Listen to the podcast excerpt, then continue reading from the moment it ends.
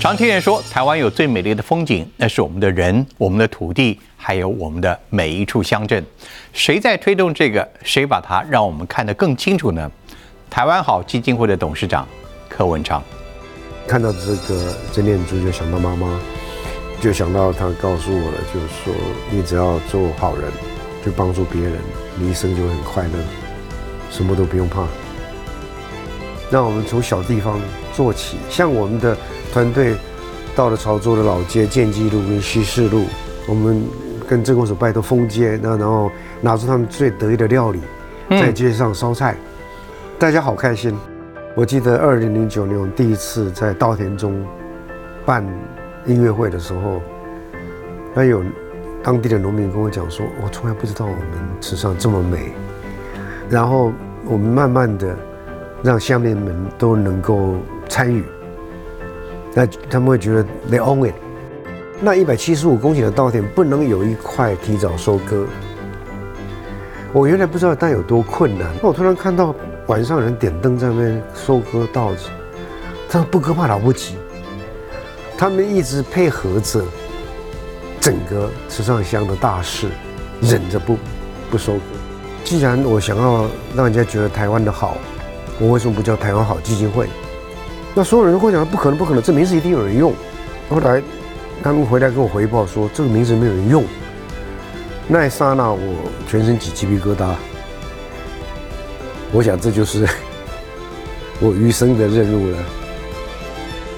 风趣的人物，认真的故事，都在大云食堂。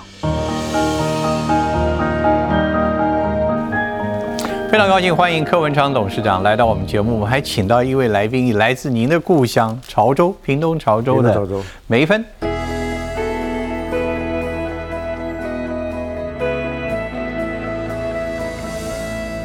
梅芬小姐今天特别带的是她在当地所经营的一个非常特别的传统工艺的面线的一个美食工坊所带来的美食。等等来了之后，我们再谈。也今天有两道菜带来给我们哦。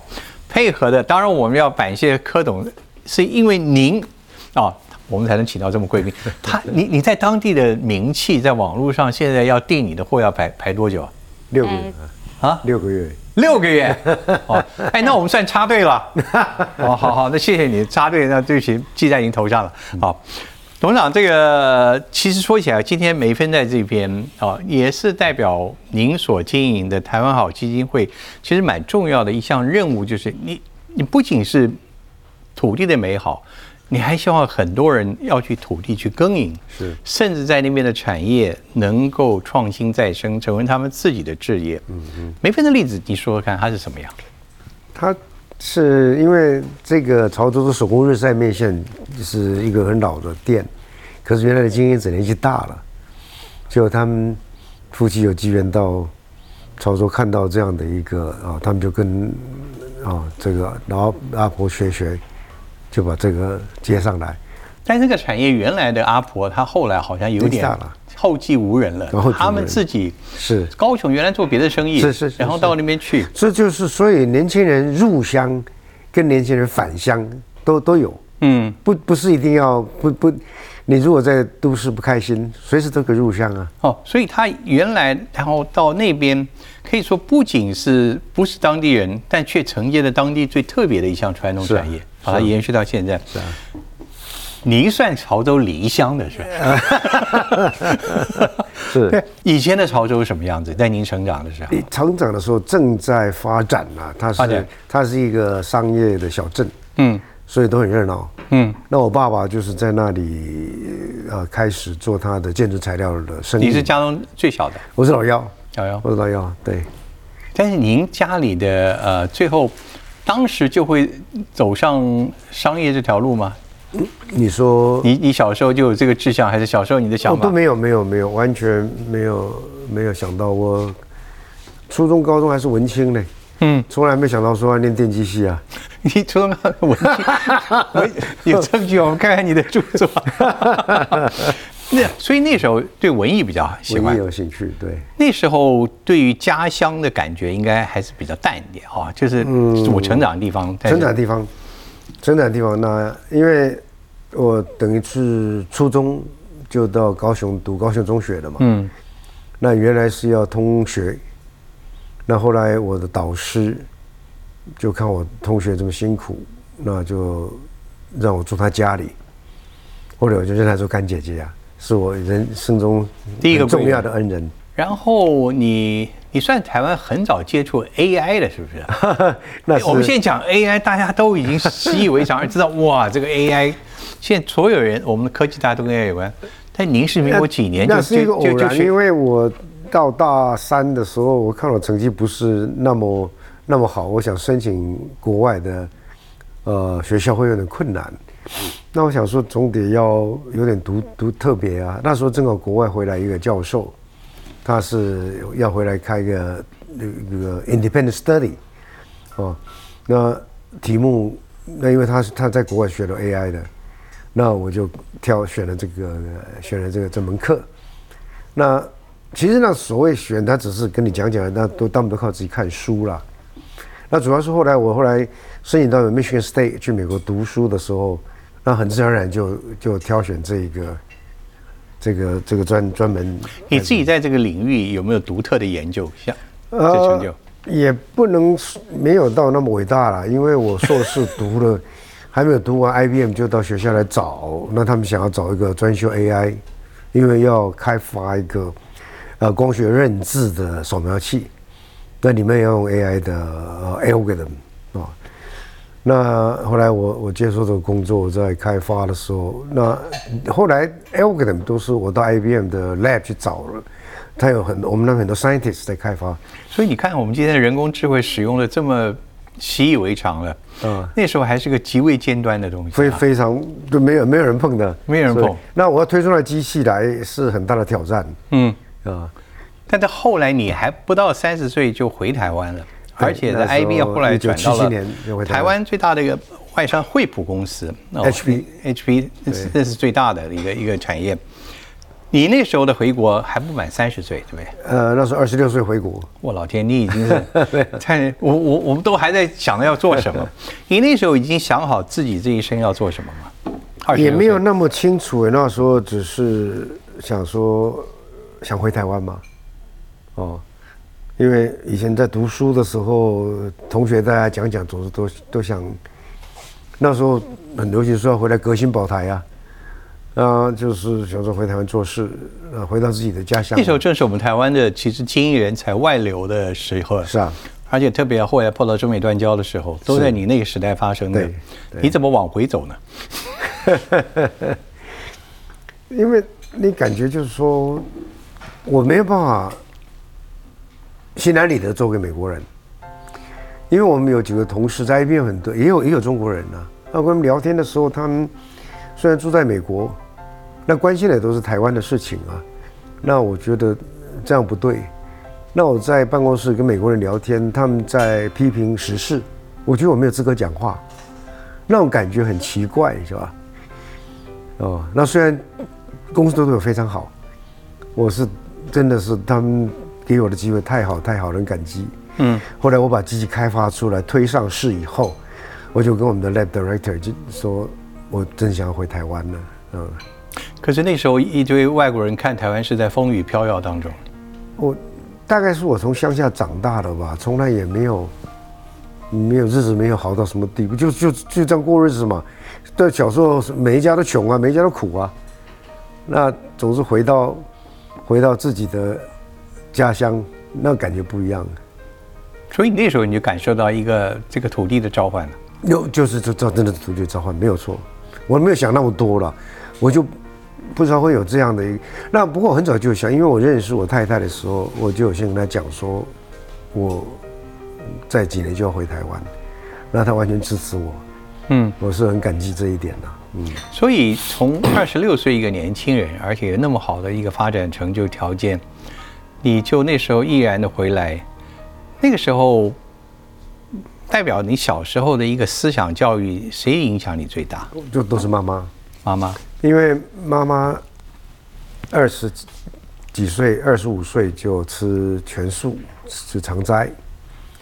那她是来自于一个很苦的家庭啊，她很年轻就嫁给我爸爸做续弦，一直很忙，还要照顾前前面前妻的小孩，那自己又生了六我们六个兄弟。那可是他从来没有喊过苦。那我想，佛教还有他的智慧，给了他最大的快乐。我一辈子，我只要闭着眼睛想到妈妈，就是她微笑，她随时在微笑。所以我我那时候跟他到庙里面去看菩萨，呃，菩萨脸上都带着微笑。我我，所以我小时候认为我妈妈是菩萨。嗯，小时候妈妈有没有看出你将来是一个企业家？嗯，都我哥哥们他们都在开玩笑哈，因为他从小从幼稚园他就跟我讲说，你长大赚的钱要布施哦。那我哥哥他们就是奇怪。阿布怎么那么有智慧？我们这六个兄弟，从来没有跟我们讲过布施，只有跟你讲过布施。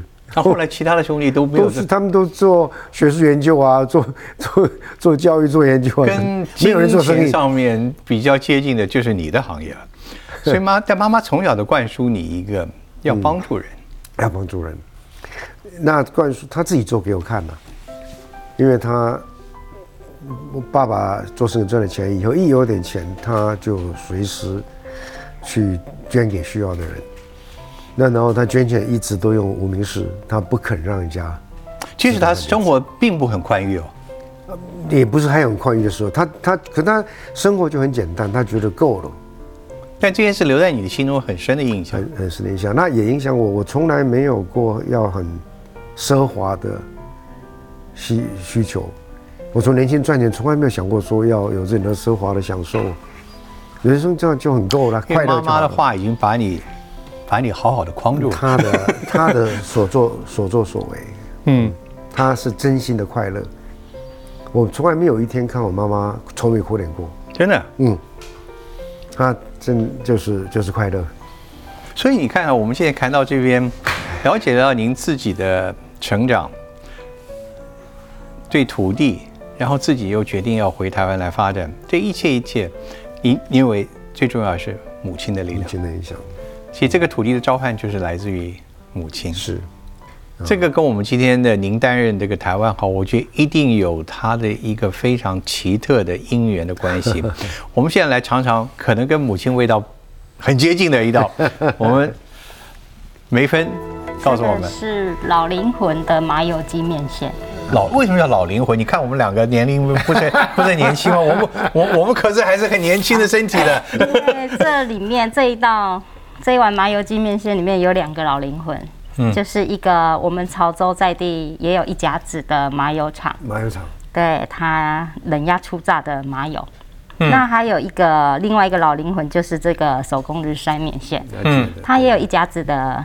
岁月了，有一家子在当地了哦，就你们承接的这个对。啊事业哈是，对，所以你们这是完全用古法来日晒来制作这个面线，对不对？就是用时间来让它变得更美味。嗯，对。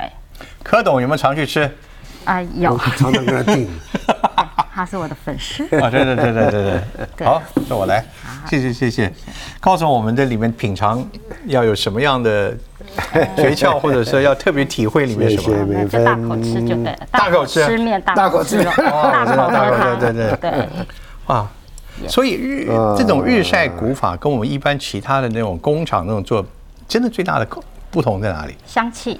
嗯，它日晒会有一股，因为小麦的香气被会会被唤醒。嗯，对。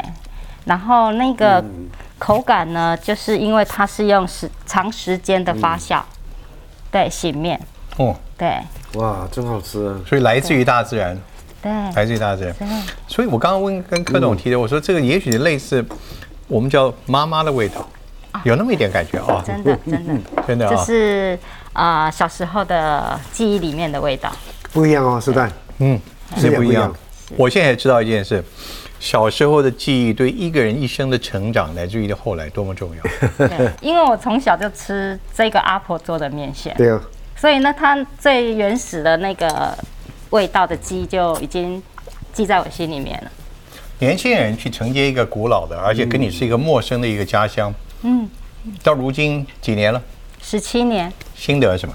嗯啊啊，心得就是知足，因为虽然是很辛苦的工作，可是每天你能做出这一些让人家会很怀念的的食物，你会觉得心里面是很踏实的。所以就快乐。对啊，每份心里快乐都感感觉出来。对对，我听他讲的，看到他就觉得快乐。对对对。但不能每个人都拿着面的时候都看到你啊，所以我们从面里面来知道。你还要吃面的时候都会想到我。我我觉得我确信我将来吃所有面一定想到你。还有一道在帮我们准备，慢慢来面试。啊，所以这个这就是一种真实，这一种跟自然。您这边带来的这个就是母亲生前使用的佛珠啊，念珠，念珠。嗯，母亲后来是几岁出家了？六十岁出家。那这个是有一个。来源是，因为他我妈妈晚年的几十年都一直用这个念珠在念佛。他每天，我我就看到他，他一边跟我们讲，他一直会在一中间停下，他就在念佛。啊，妈妈往生那一天，我赶下去，我儿子也赶下去，儿子跟阿妈或有时间在一起。后来我们听遵守他的嘱咐，就是说大家不能掉眼泪，在旁边念佛佛经，啊，那念念念念一段时间，那我儿子跟我讲说，我想去阿妈房间找个东西，找找找些东西来做纪念，然后他就去了去去阿妈的禅房。那隔了一段时间以后，他回来跟我讲说，爸爸，阿妈没有东西。他城门里面只有他的袈裟，啊，什么都没有，只有后来他找到这个念珠，然后我们就把它带回来。那带回来一直放在我妈妈到我家来的时候，我特地做了一个佛堂，他他才肯上来，每天在那边念佛，然后一直都在那边看看到这个这念珠，就想到妈妈，想到妈妈菩萨的微笑，啊，这是第一次。离开那个佛堂，嗯我们非常荣幸，啊，非常荣幸，非常感谢。我我我相信它代表的也是一个叮咛跟力量吧。我每天在佛堂坐的，看到这个念珠，心里就很平安了。呃，就想到他告诉我了，就说，你你只要做好人，就帮助别人，你就会，你一生就会很快乐。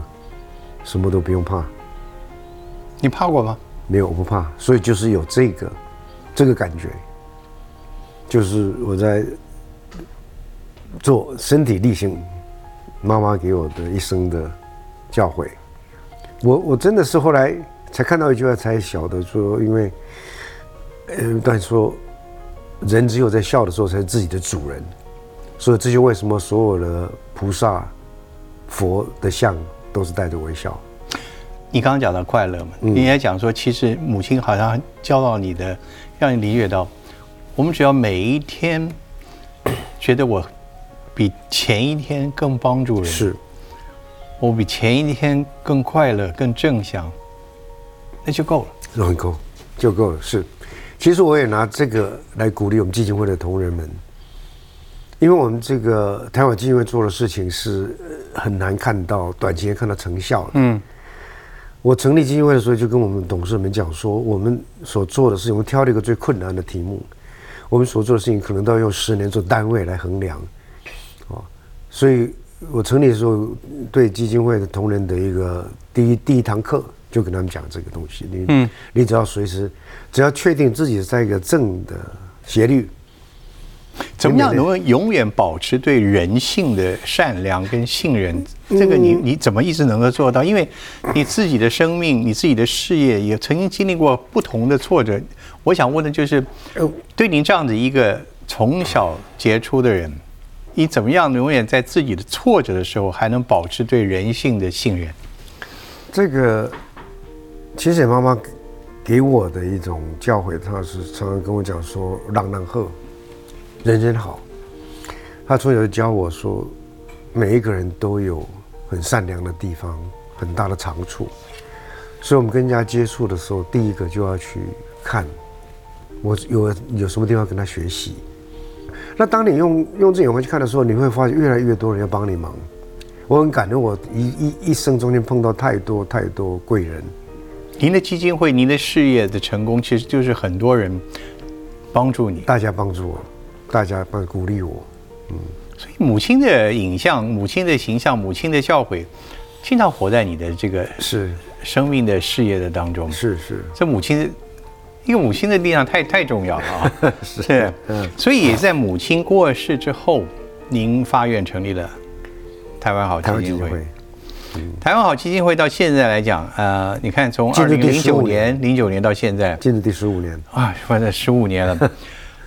基本上您要做的就是想要把台湾的美好透过乡镇来呈现出来。出来。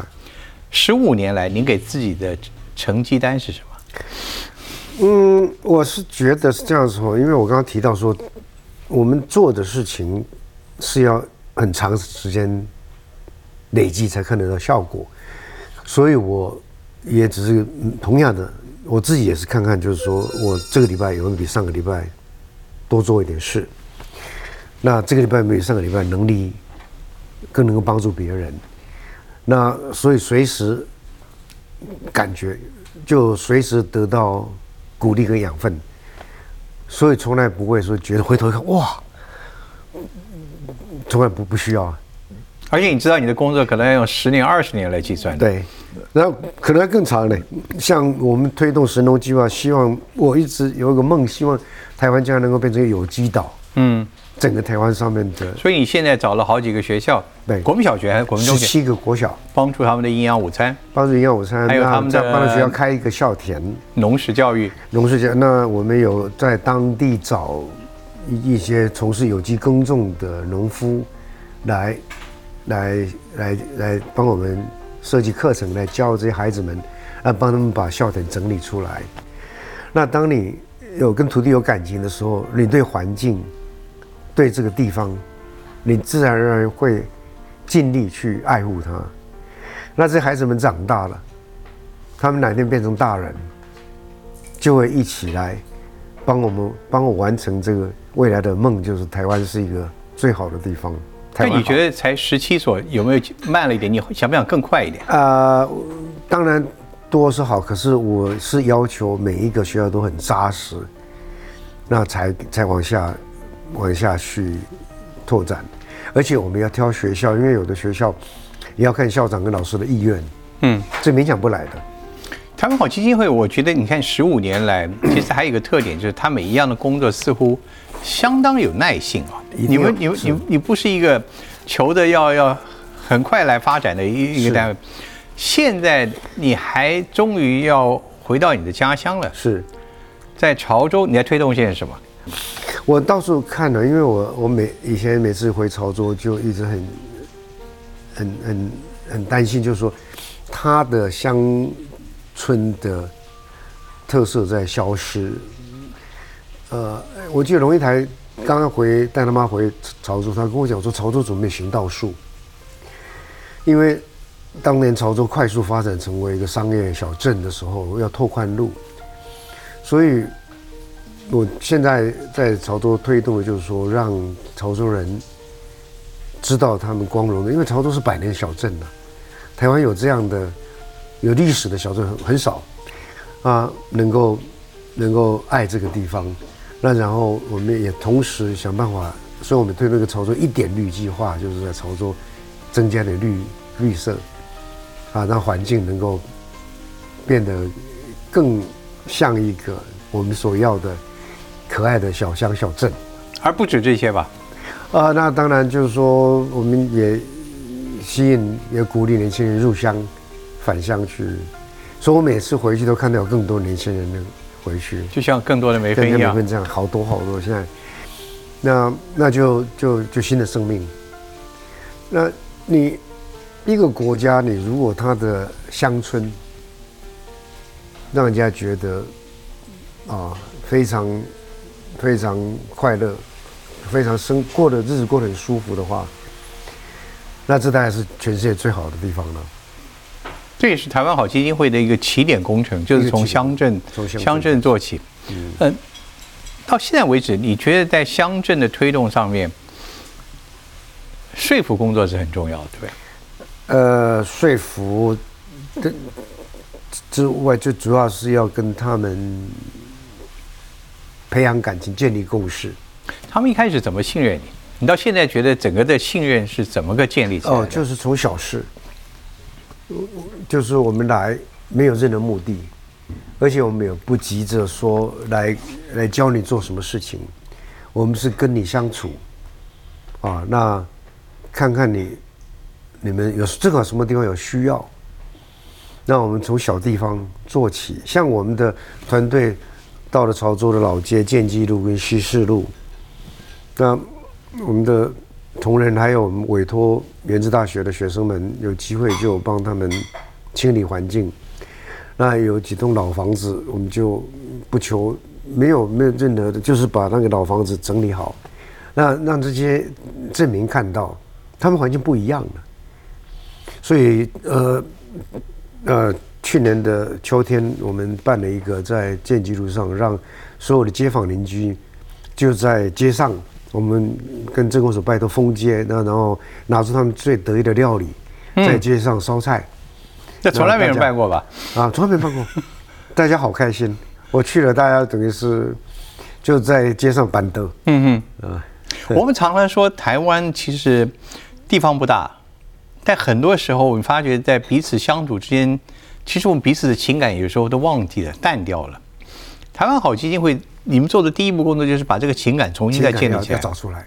好，那现大家记得最印象深刻，应该就是到目前台东的池上艺术季了。是台东当初的这个开始到现在，你回想这个，慢慢现在有艺术村了，是一步一步在走。是这个模式教导了您什么事情？教导了就是说，其实你在生活在小乡小镇的人。有时候忘了他们的地方有多美，又忘了他们地方有多独特。我记得二零零九年我第一次在稻田中办音乐会的时候，那有当地的农民跟我讲说：“我从来不知道我们池上这么美，这个稻田可以这么美。”那然后我们慢慢的让乡民们都能够参与，那他们会觉得他们拥有这个。这个地方任何一个不是只是外地人来办一件事情而已，They own it，一定要让他们有这种感觉。嗯，哦，所以我为什么我我办了二零就办了五年以后，我就跟当地的人说，希望他们成立一个组织，能够接手秋收啊，就由他们主办。我们当然会一定会协助，我们到现在还在协助。那这个过程也给我们一些勇气，说没有我们这个典范，如果将来有其他乡镇。有其他企业家想要回他的家乡做类似的事情的时候，我们可以做这种啊这种技术移转啊这种让他们这个这个让这个典范能够能够传承过去啊那那那那这个像像我们每年秋收是池上的大事，嗯，全乡动员几百个，全世界的大事哦。你现在呃，你看这个到现在来讲。所以呃，时尚我们说它是一个典范，也可以说是一个模式吧。它为什么最大的症结能够突破，甚至到创新，到到一个今天这个地步，而且超乎你们预期？你觉得最大的因素是什么？是全乡镇人参与，还是什么？全乡人参与了，然后当然我从外界找来最好的资源，那我也碰到很多天使，像我们。我一直很感谢感谢林怀民，他那时候我委托他创作《道河》的时候，四十年首演在道河，嗯，道河在在池上首演，那他对于这种演出的品质的要求，那给给这个乡民，还给给我们池上国中的志工们的一个很大的一个教育，震撼教育。所以，所以我们现在还有一道菜，我们是不是好了？好了，我们这一道呢，就是先苦后甘。先苦后甘，嗯。怎么讲？啊，上面有一个可可果，嗯，那个是发已经发酵好的可可果。OK OK，要先吃这颗。对，OK。我们尝一下可可面条它的原料的味道。哦，嗯，对。所以的那一颗可可果要吃下去，这上面那颗，这个，对对对对对对。对，我一直在避开它。对，吃了会很纠结。嗯。那可可面条呢？它一年四季采收啊，种作，然后跟发酵环境不一样，它每一每一次的可可面条，它的风味都是不一样的。嗯，对，它没有一个固定的风味。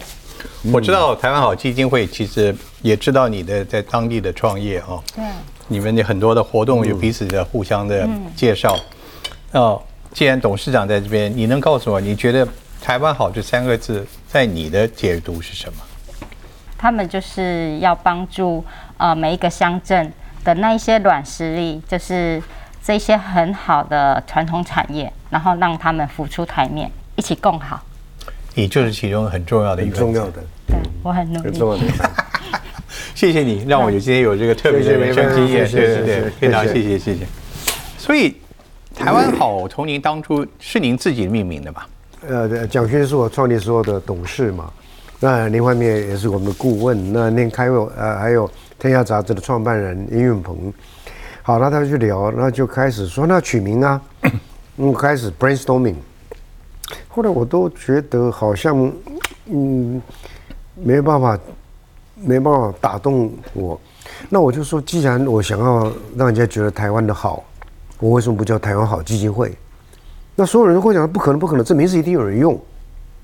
我说没关系，我们去查明查查看。所以我就立刻交代，呃，我们拜托我们会计师去查明。后来他们回来跟我回报说，这个名字没有人用。那一刹那，我全身起鸡皮疙瘩。我想这就是 我余生的任务了。既然名字都给我了，我怎么办呢？那就为台湾好努力啊！您现在不仅是永无止境，而且您现在是是全职职工。你把你自己的创投事业关掉了，关掉了。去年你现在叫做还是创投土地创生。你现在台湾的美好的文化跟土地创生，你现在是全职就是台湾好基金会全职全职的工作，对全职。企业界人士怎么看您这个决定？你的企业的朋朋友，企业界朋友们，我我想他们都应该很为我高兴。而且我很感动的，我现在大概已经曾经已经找了快有二十快三十个企业家，他们有没有很怕你啊？也是找他们。不会，因为我讲很清楚，我我我我我不并不需要不一定要需要他们钱，我需要他们来体会，去到场。啊？参与，到场参与，那那自然而然他们都会捐的。不过我一我一开始成立台湾基金会的时候，我很小心，我前几年不敢募款，都是我个人捐助，因为。会不会成功我都不知道，那我不敢不敢募朋友的钱来来做我没有把握的事情。那现在企业界朋友看你已经是全职董事长哦，他们都完全 convince，所以他们现在更没有理由要回避这个事情。那当然，对不对？很感谢他们的参与度只是越来越多而已。嗯，我很感谢像联发科的蔡明杰董事长啊，他是我隔壁村的邻居，南州的，你们是我们一起做。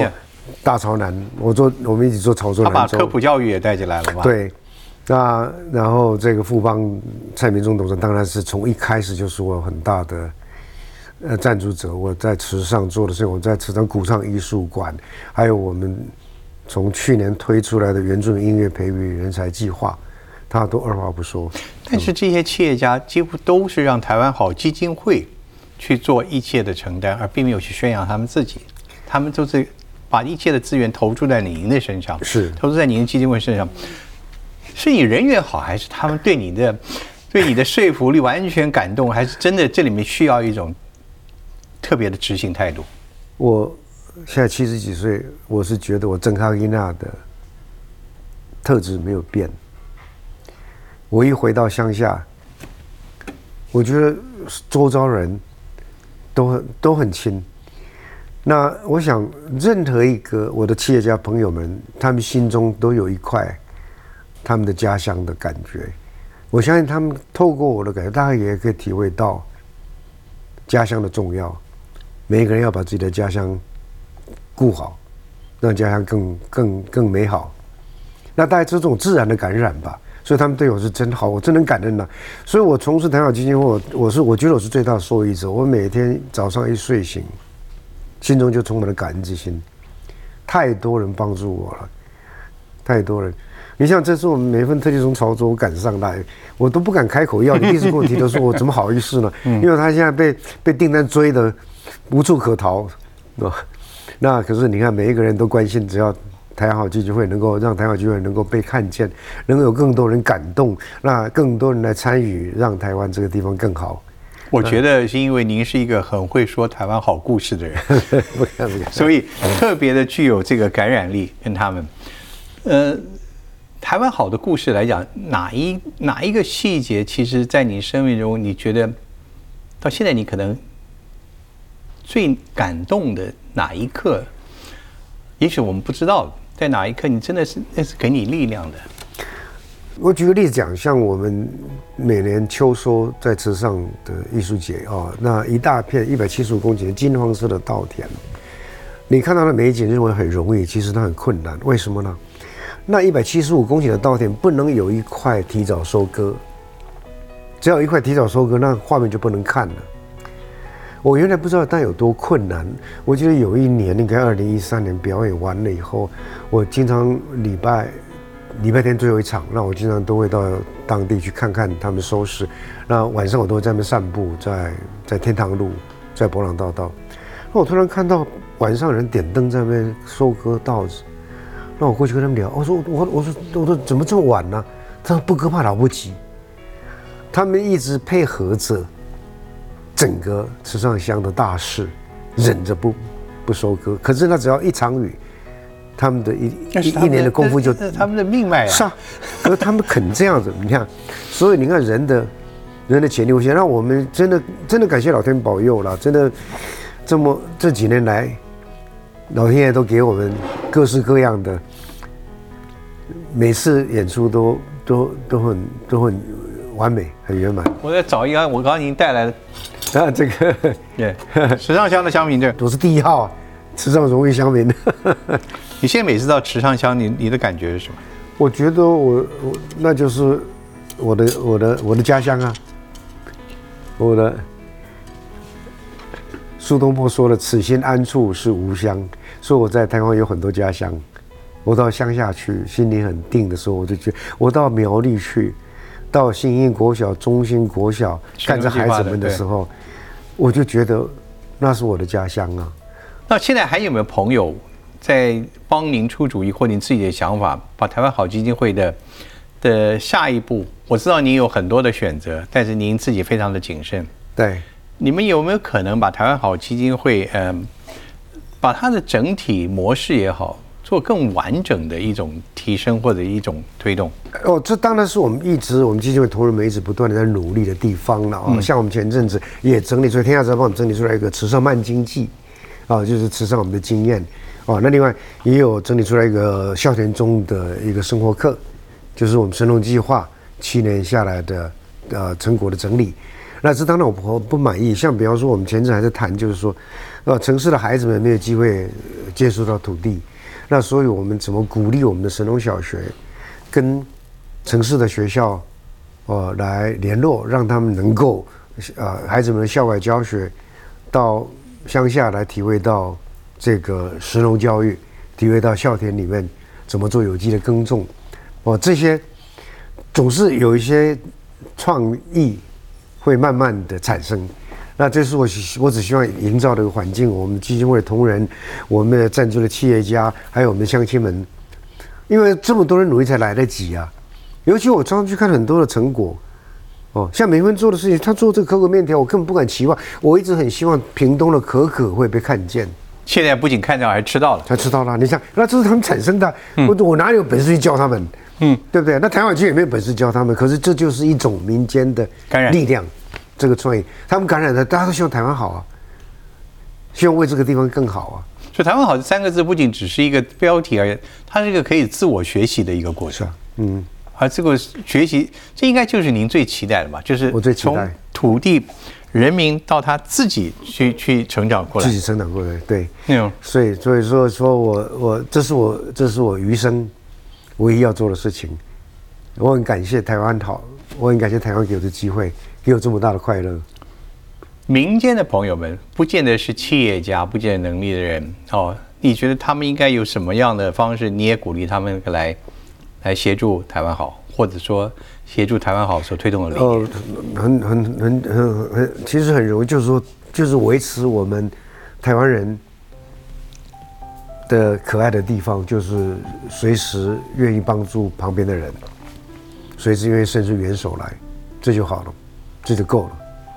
我全世界哦，年轻的时候每一个国家都去过，因为是因为科技业的需要，到处走走，真的是回来我们台湾的人最最最宽厚、最温暖、最有爱心。这不知道，当然我们台湾受过很多的折磨，可是大家并没有，并没有怨怨恨之心，反而。酝酿出来一个力量，我我我很感谢我身为台湾人。我想大家应该可以问问柯董，你是为什么能够有这些的思考？跟您查一下，您自己为什么有这些思考跟成就？怎么样给一些年轻人可以做一些？你自己怎么回视？这五十年，我回视五十年，就是说对年轻人的鼓励，就是说要人人好。要看人家的长处，我一生中最大的受益就是来自于这个这个信念。台湾好基金会有没有什么您自己最喜欢跟人家讲的快乐小故事？最后来告诉我们。太多了，要讲一个我们感受到的。哦，这个快乐小故事是我到了苗栗的新英国小，我们刚刚推出神农计划。那第二年，我去跟小朋友吃完营养午餐呢，跟校长聊天，校长说他们的保健室统计出来说，孩子们去保健室的次数大幅度的减少。为什么？他们吃有机蔬菜，那每天都吃得很饱，没有没有人去买零食。这是我原来没有预期的，这好开心哦。那时候我看孩子们在那边跑来跑去，这么这么这么这么快乐。那看孩子们吃蔬菜。我们小时候都不大愿意吃蔬菜啊，我看他毫不犹豫一一整碗有机蔬菜吃下去，真开心呢。台湾好，台湾好。我也有一个小故事跟观众讲一讲。其实我认识柯董事长蛮久以前了，那在我以前在在在人生还在还在努力的那段时候，嗯，柯董事长曾经我们有过就开始接触，他曾经嗯要引导我啊做人生有更多的规划。真可惜，我那时候没听您的话。但是我觉得你发展的很好啊。你今天告诉我的就是，人有力量可以分大小，但是那份爱是不分彼此、不分彼此的、不分大小的。董事长，非常谢谢您来到我们今天的节目，我相信也谢谢您开心。感动您带着母亲的这个遗物来到我们这边。羡慕你有这张 啊时尚箱的这。样，所以呃，我我想我们可以期待在今年以及未来，呃，台湾好基金会有更多的活动，大家参与，不见得要参与，但是带着您的心也可以是。帮助别人，是。永远快乐，永远快乐，永远善良待人，是不容易，啊谢谢，谢谢谢谢。谢谢梅芬，谢谢梅芬。